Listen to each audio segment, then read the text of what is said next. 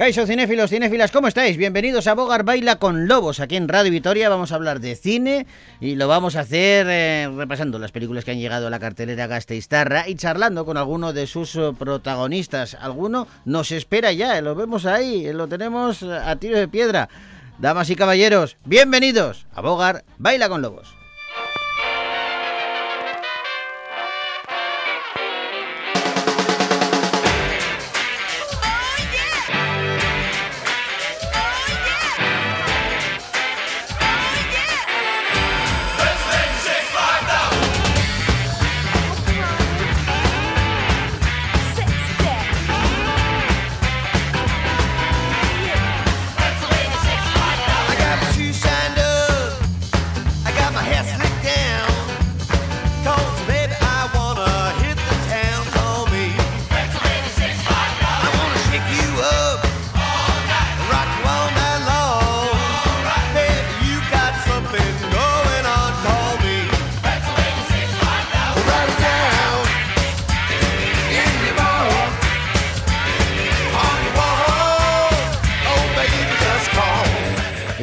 Que vamos a Machete y os hablaba de ese invitado porque es un amigo, porque lo tenemos eh, ya esperando para charlar con nosotros. Va a estrenar peli la semana que viene, eh, se titula Mamano en redes y dentro de poquito también le vamos a poder ver en otra comedia titulada Por los pelos. Así que queríamos hablar con Antonio Pagudo y va, charlar un ratito con él, de amigo a amigo.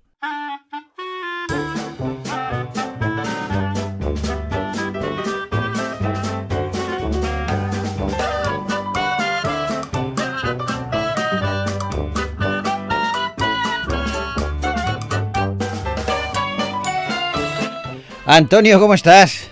Muy buenas. Me encanta la sintonía, ¿eh? Sí, bueno, yo creo que te pega, ¿eh? Oh, es que es muy de payaso.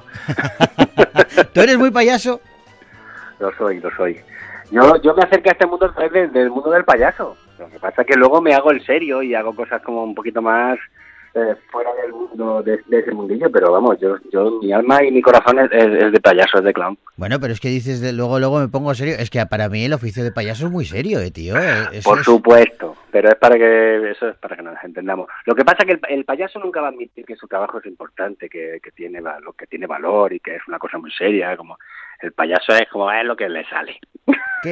Oye, ahora hablamos de, de, las pelis, pero mm, ya que has apuntado esto, quiero indagar ahí porque no lo sabía. O sea, que tú empezaste como payaso, como clown. Claro, yo empecé, yo empecé a estudiar, eh, yo, estudié interpretación, la opción de, de gesto, de cuerpo, ¿Sí? y, a, y, empecé a hacer teatro de calle, eh, y ahí conocí a una compañía que era Illana, yo estaba en el segundo año, eh, cursando el segundo año, y, y, vi en un festival, en un festival de teatro de calle, en Tárrega, ¿Sí? Eh, vi a esta compañía, la, me gustaron lo que hacía y a partir de ese momento me enfoqué, los, los tres años que me quedaban de, carrera, los, enfoqué a, ese tipo de trabajo, al trabajo de clown y, y luego terminé trabajando con ellos y he estado con ellos 14 años trabajando. Y lo que queda. Joder, macho, estamos hablando de Yana, que es una de las eh, compañías de, de, cómicos, yo creo que, valga la redundancia otra vez, más seria de, de España, ¿eh?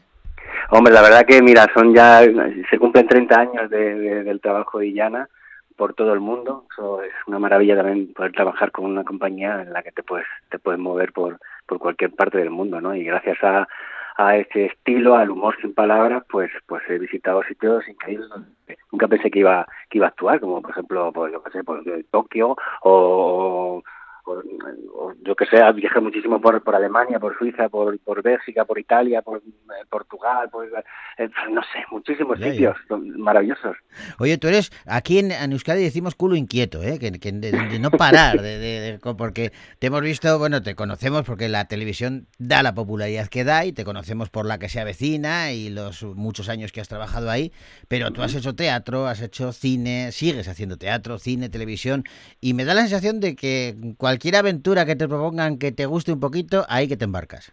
Hombre, siempre que siempre que se pueda, eh, a ver, siempre es una oportunidad para, para aprender cosas nuevas, para hacer cosas diferentes. Eh, pero sí, claro, a mí de repente me llegan y me dicen, oye, que hemos pensado que le pongas la voz a un personaje de dibujos animados de una película. Pues me encanta la propuesta. Pues sí, si lo puedo hacer, lo hago.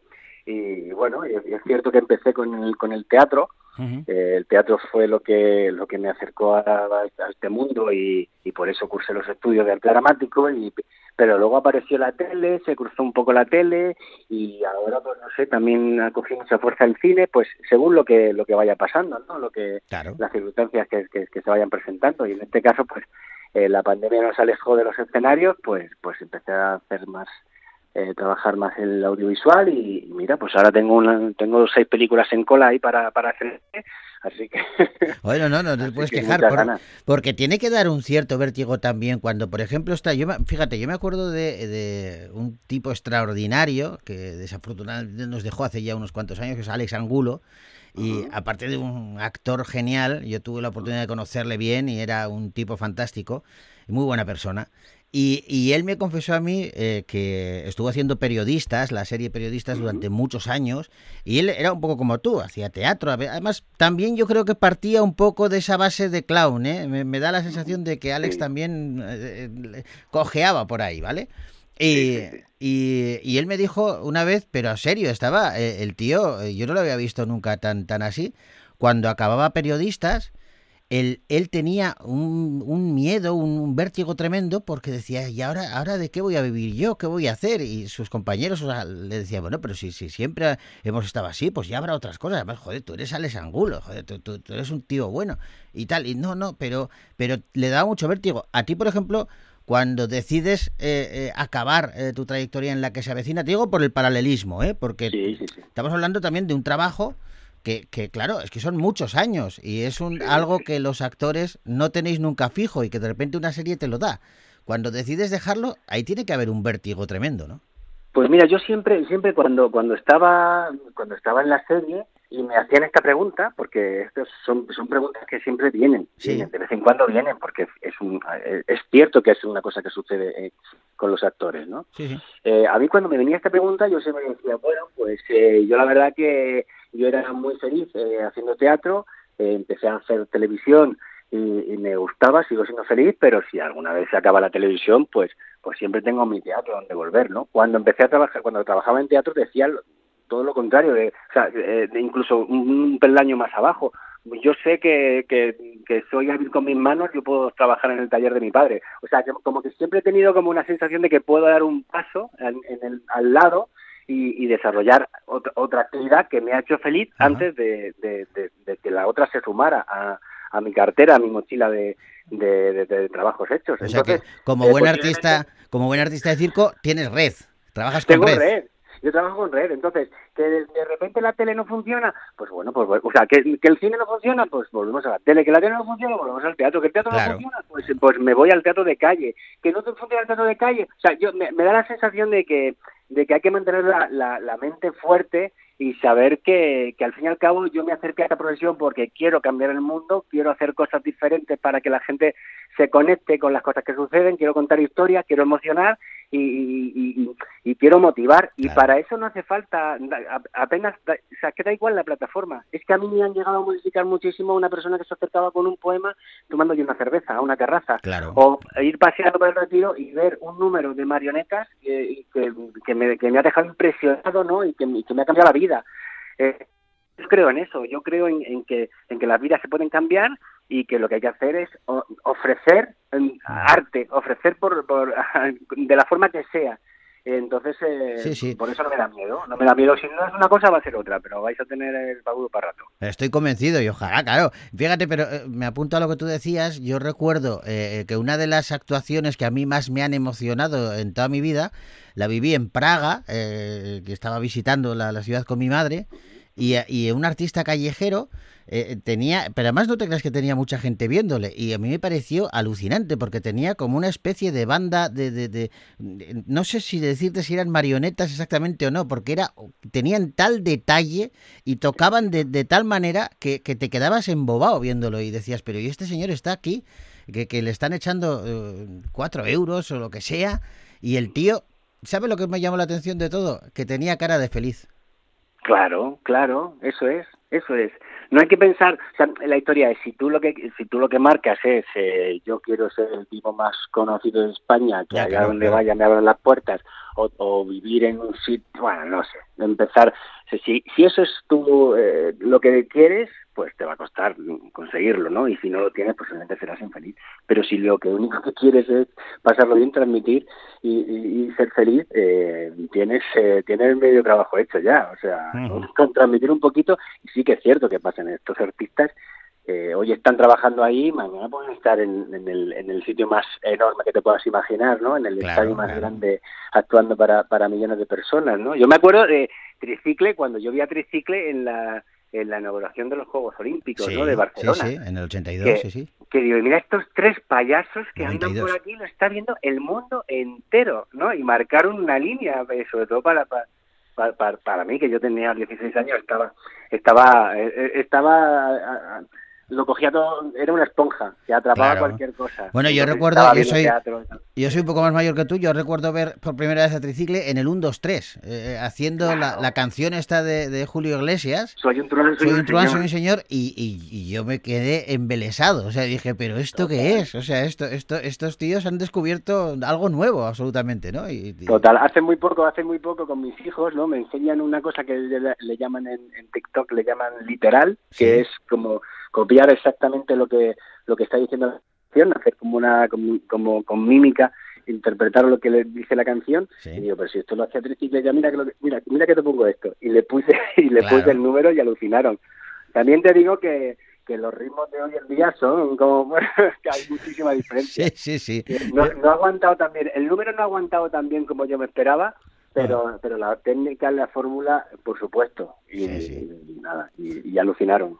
Oye, vamos ahora con las pelis, pero una, una última pregunta hablando de todo esto. ¿Cuál es el sitio más raro en el que has trabajado o, el trabajo más surrealista que tú recuerdas? Porque seguro que ha habido alguno que dices, jo, este no, este no lo olvido. No sé si por bueno, por malo, por original. No sé, hemos trabajado en sitios muy chulos, muy chulos, como por ejemplo iglesias, ¿no? Que se transforman en teatros o, o, de repente pues eh, casi eh, en, eh, tener que cambiarte en un, en un espacio que es como un, almacén donde hay bebidas porque tienes una actuación en un, en un garito, ¿no? En, un, en un espacio así, aunque y, sin ser monólogo, porque yo no he hecho no he hecho monólogos, sí que he hecho otro tipo de teatro también, también en, en espacios pequeños y reducidos.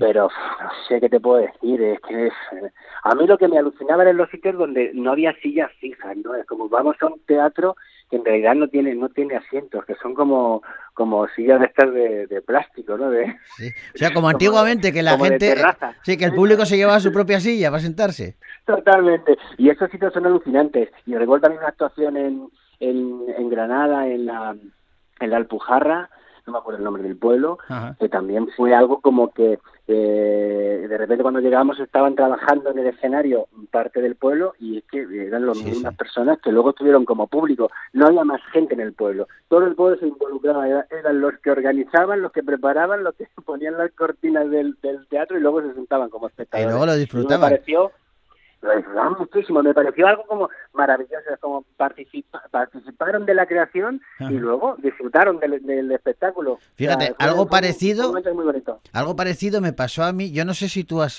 llegado, llegaste a estar en el Festival de Cine de Comedia de Peñíscola. Pues estuvo muchísimos años, ya desafortunadamente se perdió. Pero era, era alucinante porque para empezar era un festival de cine eh, que estaba dedicado íntegramente a la comedia pero, pero lo hacían en una localidad que era Peñíscola que no tenía cine, o sea, no había cine. Eh, proyectaban pues en la capilla de la, de la iglesia que había, eh, pues proyectaban en una carpa que ponían en la, en la playa. Era todo como muy de andar por casa y te encontrabas allí, pues yo que sé, a Alex de la iglesia, eh, comiendo una paella con Mariano Zores, o sea, gente como muy, muy variopinta. Y, y, hubo, yo siempre recordaré una proyección que hubo, ahí tienen un castillo en, en Peñíscola que es muy conocido. Bueno, pues en el, en el patio del castillo pusieron una pantalla y proyectaron El hijo del cura, eh, que hacían un homenaje a Mariano Zores y estaban Fernando Esteso, Mariano Zores, Antonio Zores. Y entonces la gente teníamos que llevarnos la silla plegable para sentarnos ahí, ver todos, todo mezclado, ¿eh? No te creas que ahí había protocolo ninguno, todo el mundo mezclado. Y la gente desde las almenas le aplaudía a, Mariano Zores, Antonio, y era una cosa espectacular, o sea, era una cosa que yo no olvidaré nunca. Sí, sí, es. Bueno, Qué gozada, porque verdad es que el, el arte no, no, es, es, no, no, se puede contener, o sea, allá donde aparece se, se, puede disfrutar, se puede ver, se puede se puede interaccionar con él, o sea, me encanta. Oye, vamos a vamos a escuchar un poquito el tráiler si te parece, porque no, nos enredamos nosotros y la que no tiene que enredar es mamá, que la semana que viene estrenamos esa peli con Malena Alterio, Mamá no en redes, en donde tú también tienes un papel y que suena así. Hay que salir más, ¿eh? Mírame a mí. Lo dejamos y enseguida me eché una novia. Ya la tenías de antes. Detalles. Soy Master Winemaker por la Universidad de Napa Valley. A mí esto del T-Link no me va, ¿eh? Pues claro que no, porque ahora buscando el amor verdadero. Hoy, por ejemplo, estoy buscando una MILF, que lo tiene más claro. ¿What the fuck? Es que mamá es una MILF. Una comedia de amor, Antonio, muy moderna, porque eh, habla de una madre eh, que quiere tener una cita, buscarse la vida, lo hace por medio de una aplicación con la mala suerte de que su hijo también está en esa aplicación y entonces los hijos deciden boicotear las citas de, la madre. Eh, ¿Cuál es tu personaje en la peli? Pues bueno, yo soy una de las de las citas que, que tiene Clara, ¿no? El personaje de Manuel Alterio. Eh, eh, ella empieza a investigar un poquito en este mundillo y, y lo que le sucede es que eh, que lo que lo que encuentra le gusta. Eh, bueno, hay algunas cosas que no le gustan, pero de repente a, través de una cita conoce a un chico joven, luego en, en la aplicación pues le llama la atención eh, mi personaje y, y, tiene una cita con él y también eh, sus hijos intentando quitarle de en medio todas estas relaciones pues vuelven a recuperar un amor un amor que tenía ella idealizado de hace muchísimo tiempo y, y le ponen en contacto con ella. O sea em, empiezan a generar ahí como una, una especie de conflicto como de qué es lo que debería con quién debería estar mm, la madre que me parece divertidísimo porque claro coloca a los hijos en, en una posición como de, de, que ellos eh, que ellos quieren controlar a su madre y, y es, eso genera una comedia maravillosa, ¿no? Aparte de que, claro, los niños están implicados también en el tema de la aplicación, ellos, ellos también la utilizan, sobre todo el hijo mayor. la utiliza también... entonces, entonces empieza, eh, ahí está un poco el enredo. Es eh, colocar a dos generaciones que que tienen las cosas muy claras entre esas dos generaciones y como pretexto las, las redes sociales y, las aplicaciones para ligar. Bueno, y hacéis ahí, tenéis ahí una cuadrilla fantástica y todos dirigidos por Daniela Fergerman. Eso es, Daniela Fergerman, que la verdad que, que le da el corazón, el alma, el tempo y el ritmo a, a una comedia pues que pues eso con, con, mucha alma con o sea, eh, lejos de los enredos que pueden que puede generar y la comedia que puede generar al final son son personas que, que, que, están en proceso y están en búsqueda no en mi caso mi personaje es eh, es, un tipo que que abandona su trabajo para irse al campo con su familia porque no le gusta nada lo que lo que en lo que se está convirtiendo él mismo. Trabaja en banca y, y de alguna forma eh, el hecho de, de, colocar en, en las, las, preferentes a, la, a, la, gente mayor y quitarle los ahorros no le da buen karma. ¿eh? Entonces eh. decide abandonar todo eso, irse al campo, conectarse con, con sus antepasados y, con tan mala suerte que se queda solo, que no es lo, no es lo que quería el resto de su familia. Así que, así que tiene que enfrentarse a, volver a encontrar una pareja y en este caso conoce a Clara que, que para él es, algo maravilloso. Ellos, ellos entre ellos también llega un momento en el que descubren que, que, que están manteniendo, vamos, que por lo menos están viendo con, con varios hombres, ¿no? Entre ellos eh, se reconocen y, ninguno y ninguno quiere quiere abandonar eh, esta esta pequeña competición extraña, rara, en la que todos quieren ser ganadores del amor de Clara. Tiene buena pinta. Oye, y luces buen pelo. Tú tienes buen pelo. Y en esta peli luces buena, buena cabellera. Cosa que no pasa en Por los pelos. Otra comedia que vamos a ver dentro de muy poquito. Ostras, que ahí te vemos, ahí el cambio es radical, Antonio. Sí, sí. Ahí tuve la suerte de, que Nacho García Velilla eh, apostara por mí para este personaje que efectivamente eh, luce con mucho orgullo su descampado, su, su, frente amplia, su, su poca cabellera y, nada, es la historia de tres, de tres hombres, de, de, tres calvos que se van a Turquía a ponerse pelo por, por, por diferentes razones, ¿no? Entonces, en, mi caso, mi personaje eh, eh, está casado con, con una mujer que, que interpreta Evo Garte. Sí. Una mujer que está obsesionada con, con, con la vida sana, con, con las apariencias, con los pequeños retoques estéticos y, que piensa que tener al lado a un, a un marido calvo, pues que le envejece más que las patas de gallo. O sea, que básicamente no quiere que esté así a su lado. Pero él no tiene ningún problema, él, él, él está feliz. Él, para él no ha cambiado nada, él es el típico que ha sido guapo en el instituto, fue elegido Sí, sí. eh, por todos como ¿no? los, los reyes de- de- del baile, pero pero bueno, empezó a perder pelo, pero él sigue siendo lo mismo, ¿no? Entonces, claro, es, es esta pequeña lucha, es este, este debate de qué hago, ¿me hago esto por los demás o realmente lo necesito yo? Y luego está, por supuesto, eh, los otros dos personajes que son Carlos Librado, que es Sí. eh, él quiere volver a recuperar el- la fuerza del, del, del machito alfa, Sí. y luego tenemos a Tommy Aguilera, Tommy. que es un can- que es un cantante de reggaetón eh, que, que piensa que, claro, perder pelo es perder fan, perder seguidores en Instagram, o sea que Ay, son, son motivos completamente diferentes. Vamos a escuchar un poquito.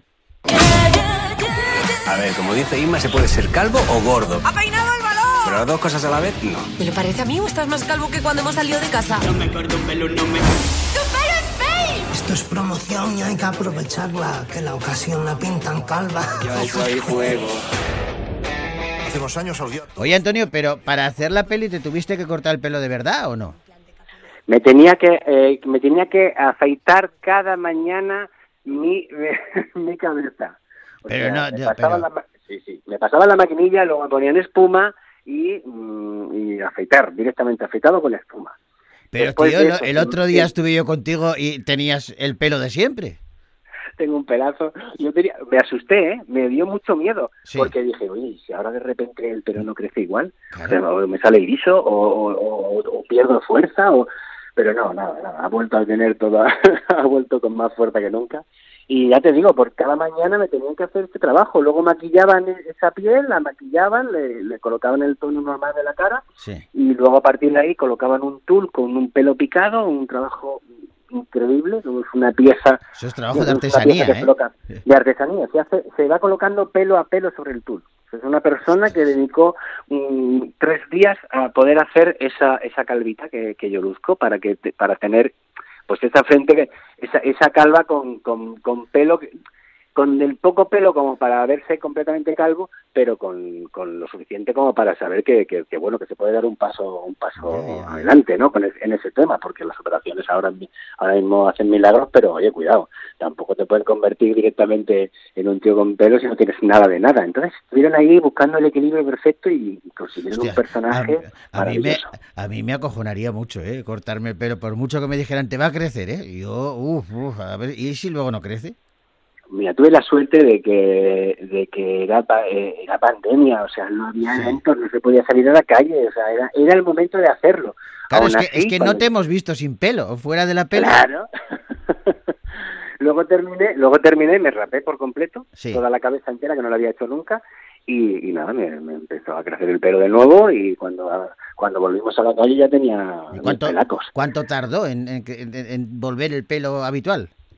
Yo a los dos meses y medio, tres meses, yo tengo un pelo bastante defendible y luego, vamos, en cuanto pasa medio año ya tengo ya tengo el rizo otra vez pelocho. Ah, El pelocho, madre mía, madre mía.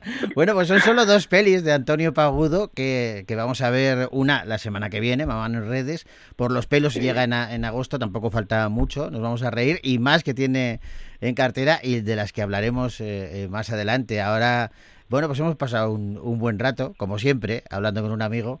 Y, y ya sabes que yo te deseo lo mejor siempre, que, que te quiero mucho y que, y que es una gozada siempre charlar contigo, Antonio. Y yo a ti, yo a ti, es un placer. La verdad que muchas veces que me olvido que, que estamos tra- que estamos haciendo algo para los demás. que parece que estamos que estamos teniendo una de, las de las conversaciones que solemos tener cuando Sí, nos es- es cruzamos verdad. y oye, ¿qué tal? ¿Cómo andas por ahí? Eh, pero vamos, que, que, que, es una que es una gozada, llámame cuando quieras. Y ya te digo, eh, luego el 29 29 de julio Sí. también estreno eh, Héroes de Barrio, que es una comedia infantil así, Ah, pues, sí, una- una- claro, es- también es con otra un- cosita. de fútbol, ¿no? Eh, Bueno, está relacionado con el fútbol. Es, es, es, un, es un perdedor que a, que a través de un acto de amor se convierte en un héroe. Y, y, y, y, el, y la persona que le ayuda a, a convertirse en un héroe es Joaquín, el del Betis. Ese, ese, Así ese. que... Pues mira, vamos a hacer una. Esa va a ser la excusa para que te llame en julio y volvamos a charlar. Venga, ¿Te venga, perfecto. Venga, y te voy contando. Está hecho, Antonio. Oye, un abrazo enorme, enorme, amigo, y, que sigas yendo, que sigas disfrutando, porque así nos haces felices a nosotros también viéndote. Así que eso, es una gozada. Y, y, que nos vemos por Vitoria. Y que nos veamos dentro en septiembre, ya sabes que estás invitado otra vez. Ya te avisaré. ojalá, ojalá, ojalá. un abrazo grande, Antonio. Chao, vamos.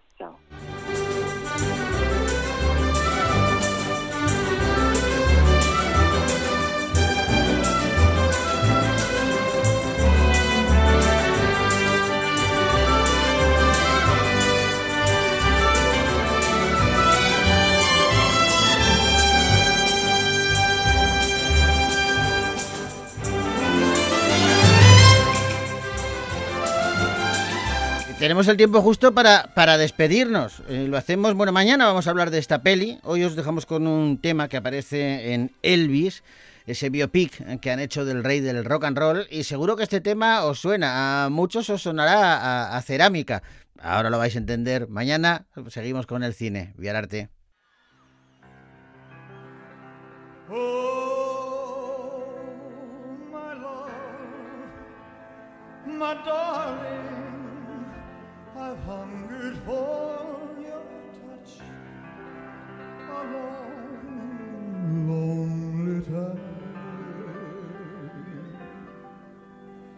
Time goes by so slowly, and time can do so much for you. Still more.